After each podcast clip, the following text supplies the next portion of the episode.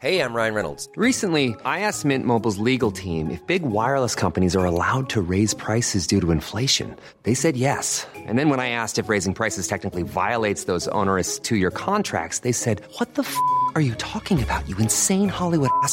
F- So to recap, we're cutting the price of Mint Unlimited from $30 a month to just $15 a month. Give it a try at mintmobile.com slash switch. $45 upfront for three months plus taxes and fees. Promo rate for new customers for limited time. Unlimited more than 40 gigabytes per month. Slows. Full terms at mintmobile.com.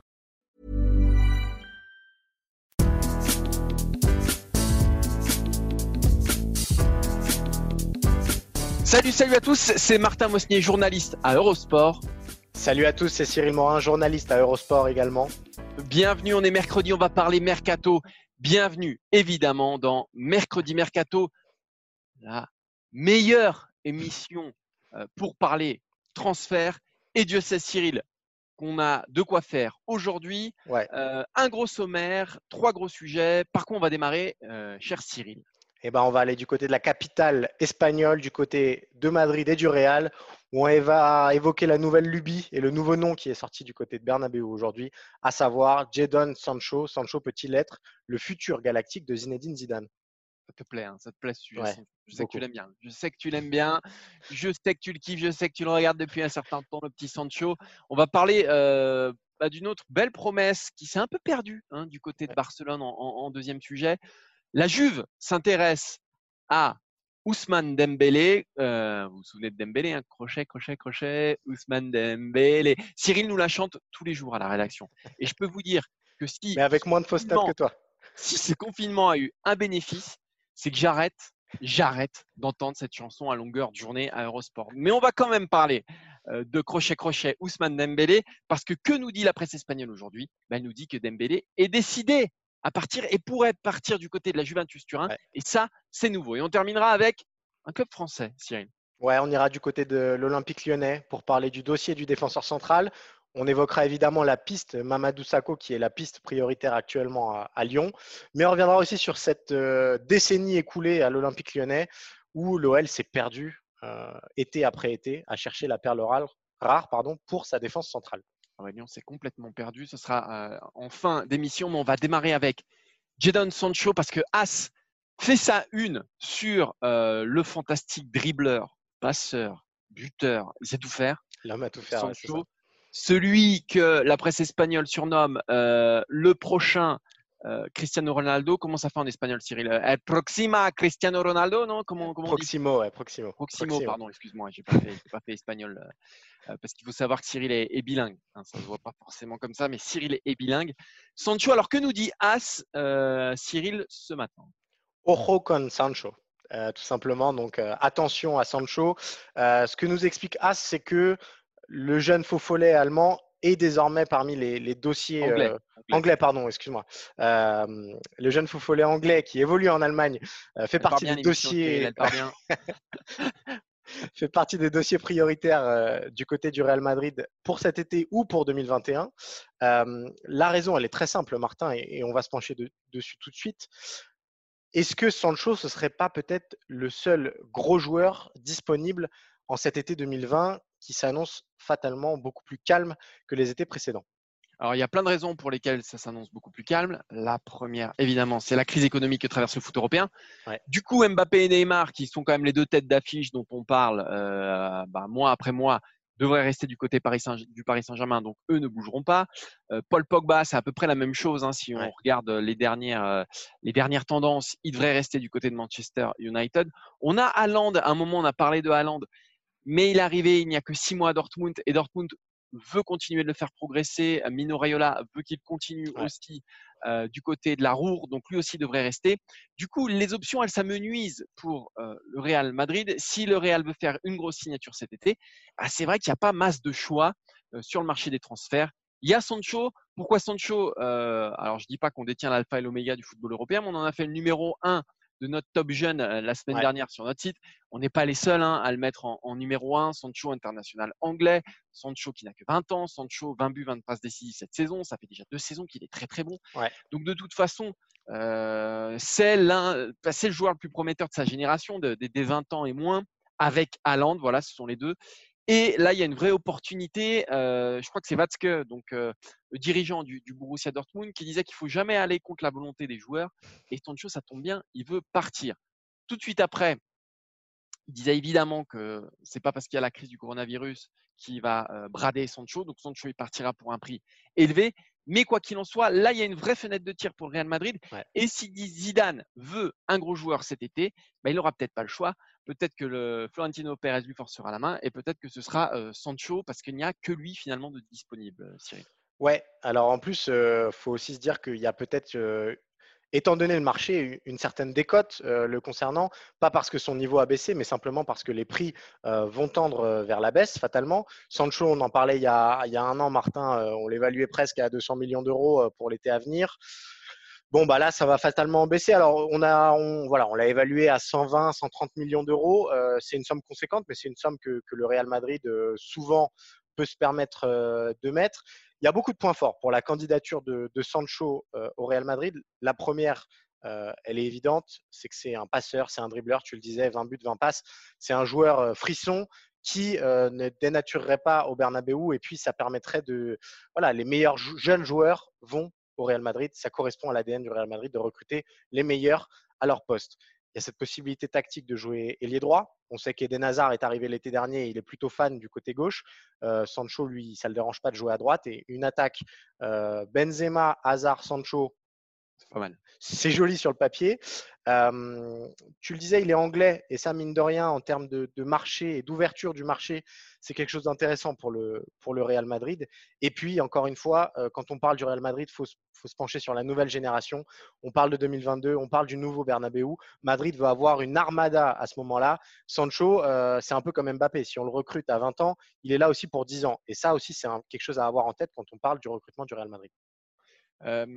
Je reviens juste sur le prix que tu as annoncé, 120, Ouais. 130 millions d'euros. Ça peut paraître énorme en cette période-là. Ce qu'il faut savoir, ce qui fait grimper son prix aussi, c'est qu'il y a à peu près tous les clubs anglais Ouais, sur lui, notamment exactement. Manchester United qui a de gros moyens. Et, si, et Manchester United en a fait sa priorité, de Jadon Sancho.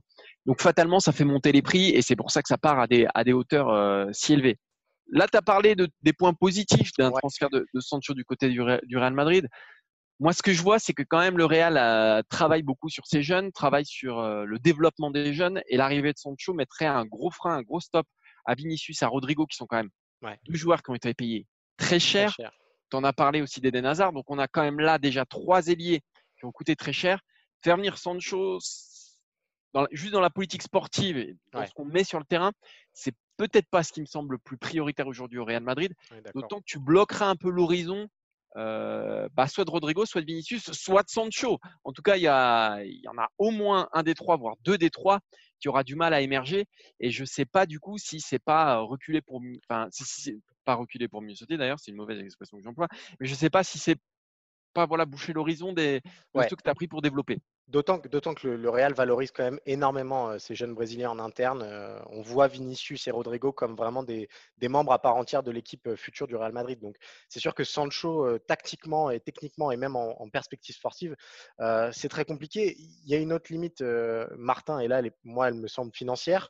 Même si c'est le Real Madrid, même si c'est que, entre guillemets, 130 millions d'euros, c'est quand même une somme très importante que le Real pourrait regretter euh, l'été prochain si d'aventure euh, il rencontrait euh, un frein financier dans le dossier Kylian Mbappé parce que cet argent-là, il peut aussi servir à Kylian Mbappé en 2021.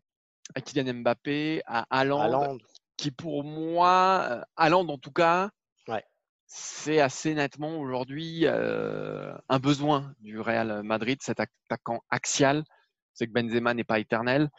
Euh, ce qu'il est peut-être moins sur les ailes et Mbappé aussi, parce qu'Mbappé, ce n'est plus un joueur d'aile. Enfin, c'est un joueur d'aile, mais c'est aussi et surtout Ouais. aujourd'hui, en tout cas au Paris Saint-Germain, mon équipe de France, euh, un, un joueur d'axe. Donc, euh, c'est sûr que si, si le Real devait choisir entre ces trois dossiers, moi, je choisirais plutôt, plutôt euh, Mbappé et Haaland. Mais est-ce que le Real est capable d'attendre un an, de faire, j'allais Bah. dire, un été tranquille. blanc?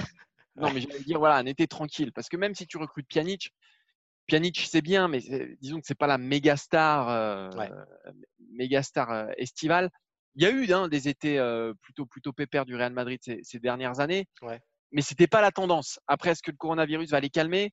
En tout cas, s'il y en a un à aller chercher, si un Galactica à aller chercher, il n'y en a pas 50 sur le marché, c'est sûr Ouais. que c'est sûr qu'on parle de Sancho.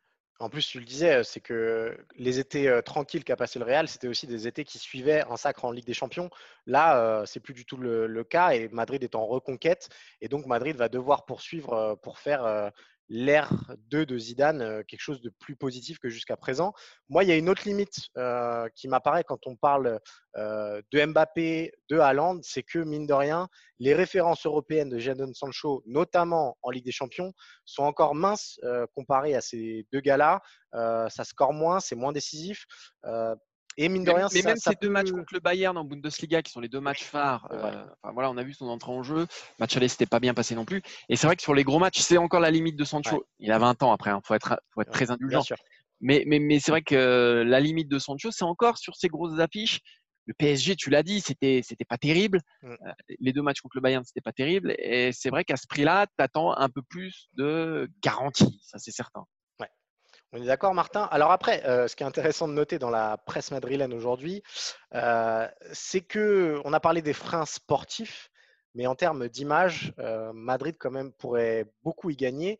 On va revenir sur certains points. Le premier, il est évident et il est inhérent au parcours de Jadon Sancho, c'est le pied de nez à Guardiola qui est mis en avant aujourd'hui par la presse madrilène. Ouais, il faut savoir que Jadon Sancho, bah, Guardiola ne l'a pas retenu parce qu'il a été formé à Manchester City. Il est parti Ouais. en 2017, si je dis pas de bêtises, me semble-t-il. Euh, Guardiola ne l'a pas retenu, l'a un peu snobé. Il a explosé du côté du Borussia Dortmund. Donc, ça peut paraître annexe euh, dans le cheminement de pensée du Real Madrid, mais faire revenir un ancien banni de Guardiola et le faire exploser du côté du Real Madrid, oui, euh, ça ferait plaisir à pas mal de monde Ouais. euh, au euh, Bernabeu. Après, on l'a dit, on le répète, c'est aussi une grosse signature cet été, c'est l'ADN du, du Real Madrid. Donc, en termes d'image, en termes de puissance aussi, démontrer que le Real est encore attractif malgré une Ouais. saison compliquée, euh, montrer que le Real peut faire venir les meilleurs joueurs et peut-être le meilleur jeune de 20 ans ou moins aujourd'hui, et ben ça a aussi un sens. Sportivement, c'est discutable, mais en tout cas, euh, ça montre la puissance du Real Madrid qui n'est pas euh, égratigné par euh, une saison sportive un peu plus un peu compliquée. Euh, et aussi, Cyril, bah, tu le disais tout à l'heure, ça nourrit le projet Ouais. 2022.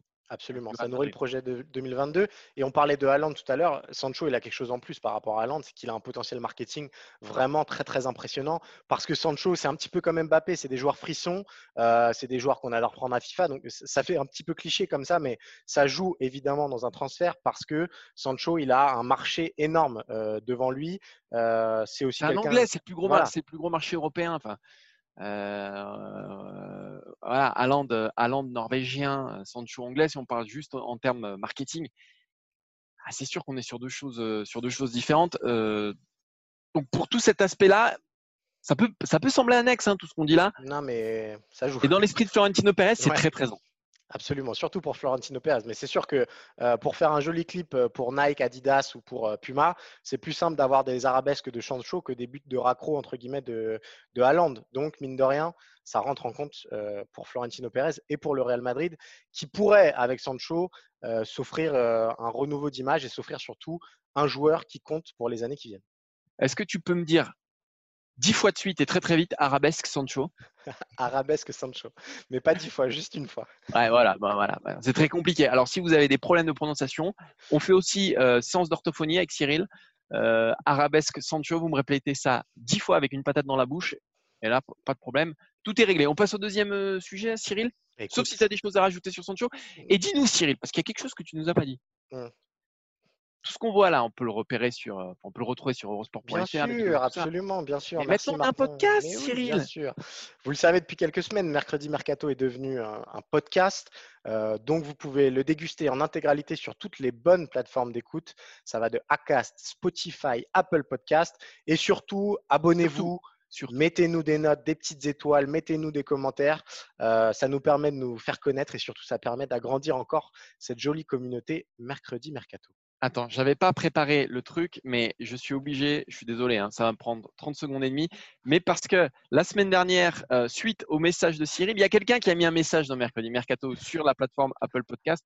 Je suis obligé de le lire parce que, et je les lirai chaque semaine. Vous savez quoi, je les lirai chaque semaine. Euh, 5 étoiles à rajouter sur le maillot de l'équipe de France de Cyril et dans les yeux de Martin. C'est Hugo Solnier qui nous a mis ça la semaine dernière. Hugo, Ça nous va droit des bisous à toi. Voilà. Donc envoyez-nous des étoiles, ça fait plaisir. On a quand même une émission, Cyril. Ouais. Euh, Mais on va parler. Tu sais quoi, tu m'offres une transition magnifique parce que lui, il a Une participé. transition. donc. Une transition. Une Et transition. Cyril, il faut dormir la nuit. hein. C'est- compliqué aujourd'hui, Cyril. Aujourd'hui, en termes de prononciation, c'est compliqué. Euh, L'étoile Ousmane Dembélé, il a participé à la brodée sur le maillot de l'équipe de France. C'est beau, c'est beau. Euh, on parlait de Jadon Sancho, on va parler désormais d'Ousmane Dembélé, qui était un peu le Sancho d'il y a quelques années, le joueur brillant du Borussia Dortmund, qui a un énorme marché devant lui.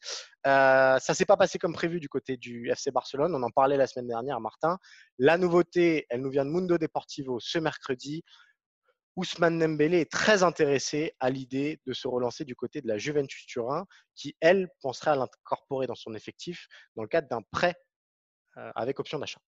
Et ça, c'est nouveau et c'est intéressant, c'est même déterminant parce qu'on sait que jusqu'ici, le Barça s'était heurté à la volonté de Dembélé. Dembélé, c'est un joueur qui veut absolument réussir au FC Barcelone, on peut le comprendre.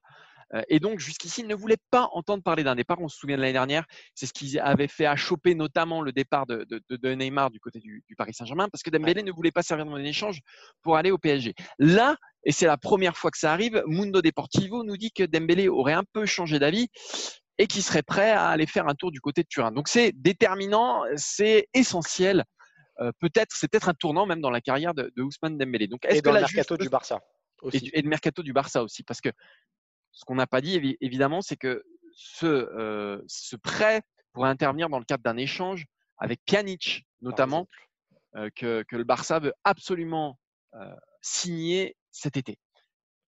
La Juve et Dembélé, est-ce que c'est un mariage qui peut marcher? Est-ce que la Juve peut sauver la carrière de Dembélé qui est en train de s'enliser du côté de la Catalogne? Cyril, moi j'aimerais avoir ton avis sur cette question précise. Euh, moi, à première vue, j'avoue que je ne suis pas fan euh, de cette option-là. Premièrement, parce que euh, philosophiquement, j'ai beaucoup de mal à imaginer Ousmane Dembélé en Serie A face à des blocs très très bas. Euh, Ousmane Dembélé, c'est un joueur qui a besoin d'espace, qui a besoin de dévorer ces fameux espaces.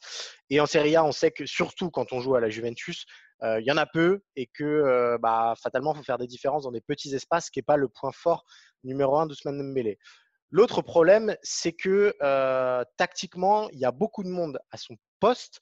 Euh, on, va vous les rappeler parce qu'il y a Quadrado, il y a Douglas Costa, il y a Bernardeschi qui pourrait partir, mais qui pour l'instant encore là. Et puis il y a les intouchables, entre guillemets, Cristiano Ronaldo évidemment qui peut jouer devant, mais qui quand même prend une place de l'attaque. Et Dybala qui lui euh, soit est axial, soit joue côté droit à la place d'Ousmane Dembélé.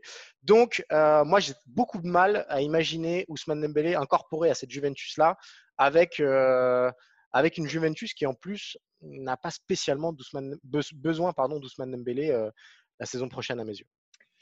Alors, j'entends ce que tu dis, je le comprends. Là, c'est pour être gentil, mais en revanche, je suis pas tout à fait d'accord avec toi. Et je pense que la Juve est une option que doit envisager Dembélé pour, j'allais dire, renaître, se reconstruire. Euh, alors, tu me parles de la concurrence. Ok, Quadrado, il n'est pas tout jeune.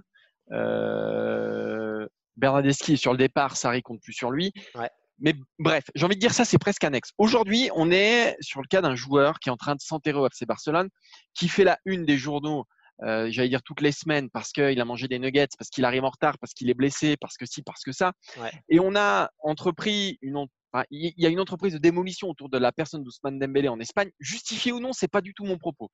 Mais Mundo Deportivo a ses compagnies, tout le monde ne parle que de lui, et c'est devenu un problème au FC Barcelone. À mon avis, Dembélé, il porte comme un fardeau le prix de son transfert, euh, quatrième joueur le plus cher du, du monde. Il est arrivé pour remplacer Neymar. Et tout ça, ça a été trop lourd à supporter. Et on voit que son talent n'arrive pas à s'exprimer du côté du FC Barcelone, où Ouais. les attentes sont énormes, transfert, euh, succession de Neymar, etc.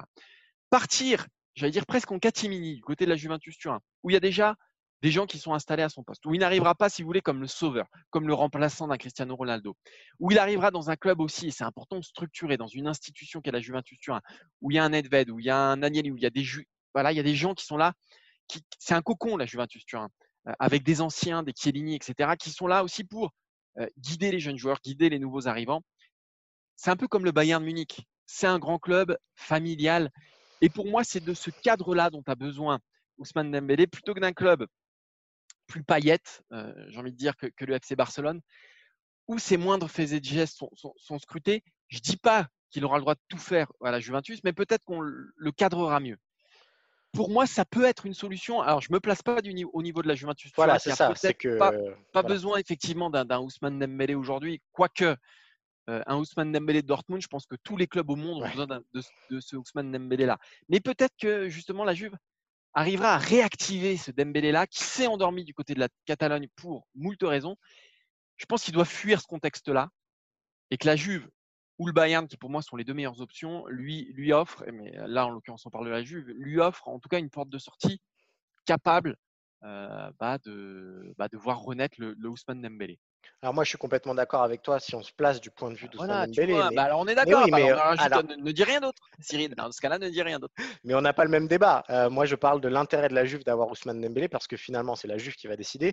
Et c'est intéressant de noter, mine de rien, que l'info, elle nous vient de Mundo Deportivo, qui est un journal catalan et qui cherche euh, voilà, une porte de sortie ou un marché à Ousmane Dembélé parce que il a aussi, et ça on n'en a pas parlé, un salaire très très conséquent au sein du, du vestiaire du Barça. On sait que le Barça négocie notamment pour Lautaro Martinez et que bah, fatalement, il va falloir faire un petit peu de place euh, dans le portefeuille barcelonais. Donc, euh, ça ressemble plus à une entreprise euh, catalane, entre guillemets, de, de valoriser Dembélé et de recréer une espèce d'attente autour de son cas que euh, d'un intérêt euh, très très marqué de la Juventus Turin.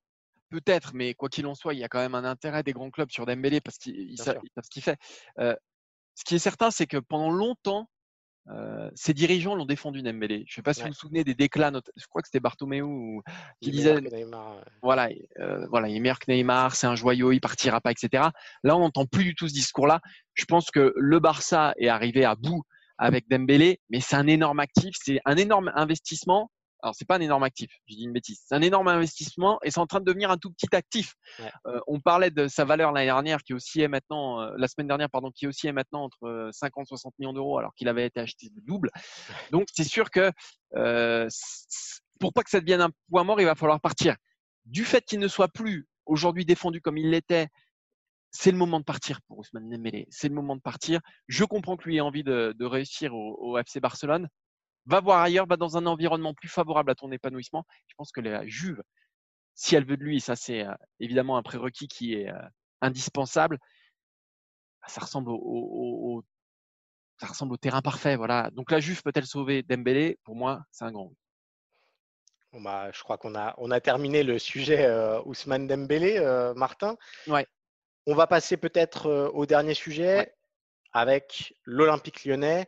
Et c'est l'équipe euh, qui nous révélait ça, il me semble que c'était jeudi dernier, euh, confirmé depuis par de nombreux médias. La priorité de l'Olympique lyonnais pour son poste de défenseur central s'appelle Mamadou Sakho. Euh, bah Martin, je vais te demander tout de suite, à première vue, euh, ce, que, ce que ça t'inspire. C'est la fausse bonne idée. idée-là. c'est la fausse bonne idée. Euh, J'entends euh, Bruno Chéroux qui dit que l'Olympique lyonnais manque de caractère. Ouais. C'était pas un constat nouveau. Euh, ça date, euh, j'allais dire, des départs des, des tauliers. euh, mais même, on peut remonter quasiment, quasiment à Alessandro Lopez ou ces mecs-là, Chris, à. C'est devenu un club de petits jeunes pleins de talent. Ouais. Euh, c'est devenu aussi une vitrine d'exposition pour les clubs européens. Et donc, effectivement, ça manque de tauliers, de mecs de 30 piges euh, qui mettent du point sur la table. De ce point de vue-là, Mamadou Sakho est peut-être la meilleure recrue possible parce que, en termes de caractère, en termes de leadership, en termes de charisme, euh, c'est sûr qu'on trouvera pas mieux que Mamadou Sakho. Après, l'Olympique lyonnais, ça reste quand même un club de foot. Euh, et ce qui reste essentiel, c'est les performances sur le terrain. Est-ce qu'un Mamadou Sakho, qui joue très peu euh, depuis qu'il est à Crystal Palace, je crois que cette saison, c'est 8 matchs, Absolument. il n'a pas fait une saison complète. Il se blesse énormément. Euh, Est-ce que c'est celui qu'il faut à la défense de l'Olympique lyonnais, qui est déjà le secteur faible Il faut quelqu'un de fiable. Il faut un leader charismatique et fiable euh, pour, prendre ce costume-là euh, aux côtés de, de Jason Denayer. Et je pense que Mamadou Sakho aujourd'hui n'est pas assez fiable pour l'Olympique lyonnais. Je ne parle pas de ses performances parce que ça reste un bon joueur de football, euh, mais je pense qu'à 30 ans, c'est trop tard pour Sakho. Ouais, je suis complètement d'accord avec toi. Si on avait eu cette, euh, cette rumeur-là en 2017, euh, 2016, euh, Peut-être que euh, ça aurait été très intéressant. Il faut se souvenir de- du joueur qui est Mamadou Sakho. euh, avant 2016, ce- cet énorme coup dur de cette suspension euh, après avoir utilisé un brûleur de graisse, c'est à partir de là que Sakho, mine de rien, a commencé à perdre un petit peu pied euh, dans sa carrière. Donc, euh, moi aussi, je suis complètement d'accord avec le constat de, Bruno Chérouz, qu'il a manqué à l'OL ces dernières saisons. C'est un patron défensif. Euh, il y a eu la tentative Marcelo, ça a été un flop sans nom. Euh, Joachim Andersen, c'est pas Jojo non plus cette saison. Donc oui, le constat, il est bon. Après, sur le profil, et en plus, quand on parle de Mamadou Sakho, on parle d'un joueur de première ligue. Et ça, mine de rien, ça doit rentrer en ligne de compte parce que c'est un salaire qui n'est clairement pas anodin pour les, les finances de l'Olympique lyonnais. Et il y a le risque un petit peu de, de reproduire, euh, de reproduire le cas euh, Yanga Mbiwa, en fait. C'est-à-dire que Yanga Mbiwa a voulu être relancé à grands frais par l'Olympique lyonnais en, en 2015, si je ne m'abuse. Cinq ans plus tard, il est toujours dans l'effectif. Vous en entendez plus parler, c'est normal parce qu'il a été mis au banc euh, de l'équipe première, mais il est toujours dans l'effectif et surtout, il a un salaire qui pèse très très lourd euh, dans les comptes lyonnais saison après saison. Donc, il y a ce risque-là avec Sako qui en plus, comme tu le disais, a 30 ans et donc euh, la possibilité d'être revendu derrière, elle est quand même beaucoup, beaucoup plus mince. Donc, euh, pour moi, c'est un dossier très, très, très risqué euh, pour l'Olympique lyonnais. Tu vois, on en parlait avant l'émission. Des défenseurs de 30 ans qui ont du charisme, qui ont, ça existe. Ouais, bien sûr, bien sûr. Bordeaux, Bordeaux avec Koscielny, super coup. Lyon pouvait aller, pouvait aller le prendre, Koscielny. Après Koscielny, il y a aussi des attaches, mais bon. Dans ce style-là, il y en a. Euh, c'est plus fiable que, que Sako, un, un Koscielny. Même s'il se blessait, il revenait d'une grosse blessure à, à Arsenal. Malgré tout, on voit, voilà, Koscielny, euh, Dante à Nice, pareil, super coup. Ouais. C'est un peu plus compliqué parce que là, il prend de l'âge. Malgré tout, voilà, il a stabilisé le truc, capitaine, etc. Mais il y avait aussi des performances sur le terrain. Et, et même sans parler de, de joueurs aussi clinquants, entre guillemets. euh, je reprends l'exemple Alvaro González qu'on évoquait juste avant, à l'Olympique de Marseille. C'est peut-être pas le meilleur défenseur de Ligue 1, c'est sûr, mais il apporte quelque chose à, à votre défense centrale et il apporte une âme à votre équipe. C'est de ça dont l'OL a besoin, peut-être que d'un plutôt qu'un top, top, top défenseur, euh, peut-être que juste un, un aboyeur, entre guillemets, et un très bon euh, leader, ça suffirait. Mais encore une fois, qu'il soit fiable, quoi. Pas, Ouais. pas un joueur qui a joué 8 matchs. c'est- Ouais. Enfin, voilà. Moi, avec Sako, et tu parles du salaire, c'est vrai que j'en- c'est un très bon argument aussi. Ah, Moi, ça me semble un peu disproportionné euh, par rapport à ce qu'il pourrait amener, en tout cas sur le terrain, pas dans le vestiaire, mais sur le terrain à, à Ouais. l'Olympique lyonnais. Du coup, Martin, euh, la transition est, est offerte. On va, on va se pencher sur la dernière décennie parce que euh, on évoque le Cassaco qui ne nous inspire pas énormément de, de confiance au premier abord. Euh, c'est aussi parce qu'il y a une certaine malédiction dans le recrutement lyonnais autour de ce poste de défenseur central. Alors, comme on, le disait tout à l'heure, il y a eu la période Chris, mais depuis, euh, bah, sur la décennie écoulée, euh, c'est presque chaque été euh, des accidents industriels ou sans aller aussi loin, en tout cas des, flops sportifs. On va remonter à 2011, euh, donc qui n'est pas payé très cher, mais bon, qui n'a pas spécialement marqué l'Olympique lyonnais. Euh, 2012, il y a Bicevac. 2014, il y a Lindsay Rose. 2015, on en parlait. Et là, pour le coup, c'est un vrai mauvais choix. C'est Yanga Mbiwa qui est payé euh, presque 10 millions d'euros et qui a surtout un salaire conséquent. Et ces dernières années, Mamana, Nkoulou, Marcelo, Deneyer et Anderson. Donc dans cette liste-là, il n'y en a qu'un seul qui a fait l'affaire, entre guillemets, c'est Jason Deneyer. Il y a neuf défenseurs centraux, euh, une réussite. Ouais. Donc après, il y a des profils différents, c'est-à-dire que euh, ils ont misé parfois sur des jeunes euh, en espérant les faire progresser. Ça n'a pas marché. Ils sont allés chercher des, des valeurs sûres de Ligue 1, un peu en bout de course, type euh, type Nkoulou, Ouais. euh, euh, des joueurs à relancer, euh, des, des anciennes valeurs sûres, type euh, type Yanga Mbiwa, Bicevac, des gens installés aussi. Ouais. Andersen, lui, c'est plus un espoir qui qui venait d'un autre championnat, mais il y a, rien qui a marché. Il n'y a pas, en revanche, dans cette liste-là, de défenseurs centraux carrés, solides, euh, en pleine force de l'âge, euh, voilà, qui nécessitent, c'est sûr, un investissement peut-être un peu plus grand euh, et qui ont prouvé en Ligue 1. Voilà, c'est peut-être c'est peut-être ce profil-là qui manque à, à l'Olympique Lyonnais. C'est sûr qu'ils sont allés que sur des mauvaises pistes. Alors c'est peut-être un hasard, mais ça l'est peut-être pas non plus. On sait que Lyon est très bon pour former des jeunes, mais aussi pour aller recruter Ouais. dans des secteurs plus offensifs, dans des secteurs, ils se trompent, ils se trompent un peu moins rarement, et c'est un peu moins l'ADN de l'OL. bah, de trouver des bons défenseurs euh, et même d'en former d'ailleurs. hein. Alors justement, ce que j'allais dire, Martin. Ce qui est intéressant, de, si, on, si on parle de la décennie écoulée, peut-être le meilleur défenseur central qu'a eu l'Olympique lyonnais, c'est Samuel Umtiti finalement. Et c'est, euh, bah, mine de rien, c'est venu de sa formation. C'est le joueur le plus régulier euh, qu'a eu l'OL à ce poste-là et qui a apporté une vraie plus-value. En plus, sur ce profil euh, axe gauche euh, avec un, joli pied gauche dans la relance qui manque aujourd'hui aussi euh, à l'Olympique lyonnais, c'est aussi une des limites du Casaco. C'est que c'est un formidable guerrier, mais euh, il a encore quelques petites lacunes dans la relance. Donc, bah, c'est intéressant de voir qu'il y a une certaine malédiction à ce poste-là, que l'OL ne choisit pas bien et que les seules fois où ça a marché, ça a été des paris un peu inattendus comme de Nayer ou des joueurs venus du centre de formation comme Titi. Ouais, c'est compliqué, hein. c'est compliqué pour l'OL, mais encore une fois, moi je pense que ça relève aussi peut-être de, l'ADN de l'Olympique lyonnais qui, qui recrute bien au milieu, qui recrute bien, qui recrute bien devant. Alors pas toujours évidemment, il y a des flops ouais. qui derrière, euh, voilà, qui derrière a un peu plus de mal. Alors je sais pas d'où ça vient, mais on espère qu'ils trouveront leur bonheur euh, cet, euh, cet été parce que non seulement c'est un problème financier, mais ça, c'est le Ouais. point faible de l'OL depuis, Depuis des, des années années. et des années, des années, des années. Et on voit euh, à travers euh, euh, cette liste-là que chaque année, pourtant, ils ont recruté quelqu'un. Chaque Ouais. année. Andersen cette année, Denayer il y a deux ans, Marcelo il y a trois ans, Mamana il y a quatre ans, euh, Young Mbiwa il y a cinq ans, Lindsay Rose il y a six ans. Et à chaque fois, à chaque fois, ça ne fonctionne pas. Donc, donc bon courage à l'Olympique lyonnais. On a fait le tour, Cyril? Je crois qu'on a même fait le tri. Ah, C'est beau. Petit rappel, petit rappel Et pour tu sais que nos- j'ai j'ai un regret, Cyril, pour ceux qui nous écoutent en podcast. Un regret pour eux, une frustration. C'est ne pas pouvoir te voir. Pas, ne, de ne pas pouvoir te voir rayonner sur la caméra, euh, rayonner sur l'image comme tu le fais. Donc, euh, même si vous écoutez en podcast, écoutez, venez sur eurosport.fr pour admirer Cyril, j'ai envie de dire. Et pas sa voix et son expertise, mais son physique qui est loin d'être désagréable. Bon, euh, que- comment enchaîner derrière ça, je ne sais pas. Simplement vous rappeler, pour- bien pour sûr, sur podcast. simplement vous rappeler que Mercredi Mercato est désormais un podcast que vous retrouvez en intégralité sur toutes les bonnes plateformes d'écoute. On les refait Acast, Spotify, Apple Podcast. N'oubliez pas, surtout très important pour nous, la petite note, les petites étoiles, le petit commentaire qui va bien. Ça nous permet de grandir et ça nous permet d'agrandir encore une fois euh, bah, cette communauté Mercato qui n'attend qui attend tous les mercredis, euh, au moins aussi impatiemment que Top Chef, j'ai envie de dire. Plus impatiemment, je dirais. Plus impatiemment, plus impatiemment. Euh, voilà, et puis bah, J'attends plus impatiemment mercredi mercato. La bonne nouvelle, c'est que la semaine prochaine, il y aura un nouveau mercredi. Donc, il y aura un nouveau mercredi mercato. Ce sera toujours avec Cyril Morin et moi-même. Alors, si vous ne nous aimez pas, c'est pas de bol. Euh, mais si vous nous aimez, c'est tant mieux. Donc, rendez-vous mercredi prochain. Euh, allez nous noter, s'il vous plaît. Ça nous fait plaisir. Merci, Cyril. merci Martin, salut à tous. Allez, à la semaine prochaine. Bye bye.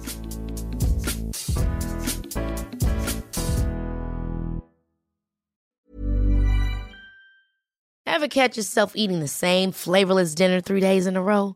Dreaming of something better? Well, HelloFresh is your guilt-free dream come true, baby. It's me, Gigi Palmer. Let's wake up those taste buds with hot, juicy pecan-crusted chicken or garlic butter shrimp scampi. Mm. Hello Fresh. Stop dreaming of all the delicious possibilities and dig in at HelloFresh.com. Let's get this dinner party started.